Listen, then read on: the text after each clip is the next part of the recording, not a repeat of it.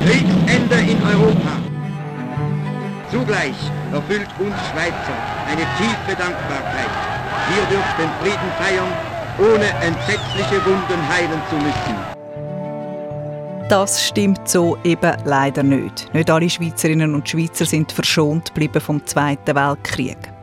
Dann hat man gesehen, dass der, der Russ über den Fluss und das Bild sehe ich jetzt noch für mich.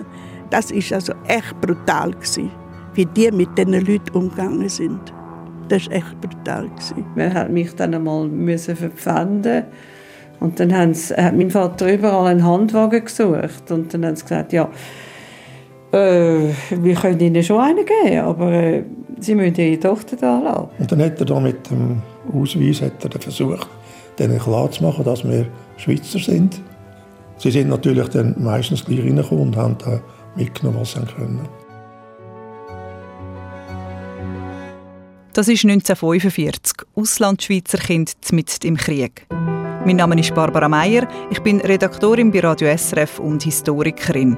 Und ich bin völlig unerwartet auf eine Geschichte gestoßen, die man noch praktisch nicht beleuchtet hat, wenn es um den Zweiten Weltkrieg geht. Bei einem Aufruf, was eigentlich um Geschichten zum Kriegsende vor 75 Jahren in der Schweiz gegangen wäre, sind nämlich plötzlich Geschichten von Schweizerinnen und Schweizern, die einmal freiwillig auf Deutschland ausgewandert sind, aber dann unfreiwillig gefangen sind in einem fremden Krieg. Es gibt viel zu erzählen. 1945 Auslandschweizer Kind mit im Krieg. Die dreiteilige Audioserie gibt es auf srf.ch 1945 oder in ihrer Podcast-App unter dem Stichwort 1945.